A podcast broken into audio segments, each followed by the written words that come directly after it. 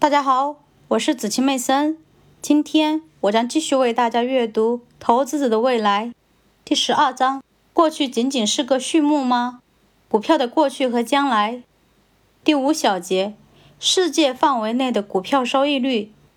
当我在一九九四年出版《股票长期投资》一书时，一些经济学家提到，我从美国数据中得到的结论可能高估了世界范围的股票收益率。有几个经济学家强调，在国际范围内研究收益率存在存活偏差问题。造成这种偏差的原因是，大多数研究都集中在股票市场成功的美国，而忽略了一些像俄罗斯或阿根廷那样的市场。在那些市场中，股票已经衰退或者彻底消失了。这种偏差说明美国的股票收益率是特殊的。或许在其他一些国家，股票的历史收益率是比较低的。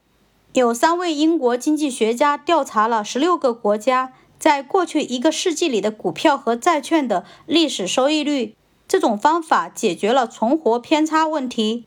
埃尔罗伊·迪姆逊和保罗·马什是伦敦商学院的教授，迈克尔·斯汤顿是伦敦股票价格数据库公司的董事。他们把其研究成果发表在一本名为《乐观者的胜利：一百零一年全球投资收益》的书中。这本书严密而又生动地说明了对十六个国家金融市场收益率的估计。尽管战争、恶性通货膨胀和大萧条等灾难光顾了这些国家中的大多数，但是。这十六个国家都提供了绝对为正的，除去通货膨胀因素后的股票收益率。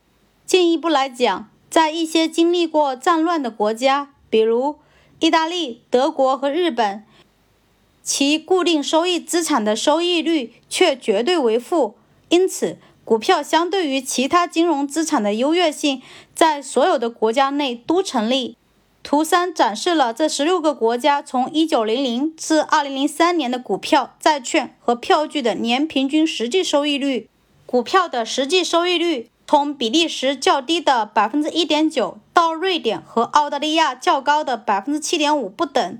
美国股票收益尽管非常高，但也并非例外。美国股票收益被瑞典、澳大利亚和南非超过了。世界股票平均实际收益率相较美国的也并不远。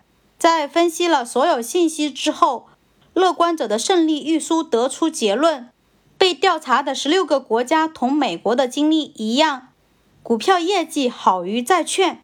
每个国家的股票业绩都优于债券。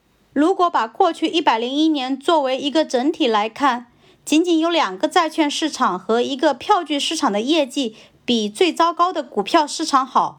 还有，即使美国和英国取得了好的业绩，也并没有迹象表明他们把其他国家甩到了后面。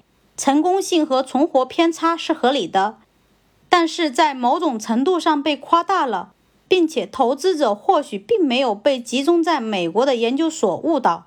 最后一句话极其重要。对于美国股票市场的研究已经超过了世界上的任何一个国家。迪姆逊、斯坦顿和马什说明，在美国发现的结果与所有国家的所有投资者有关。美国股票在过去两个世纪里优异的业绩不是特例。对于每个被调查的国家，其股票业绩都以压倒性的优势超过了固定收益资产。国际性的研究已经加强了而非削弱了股票的这个属性。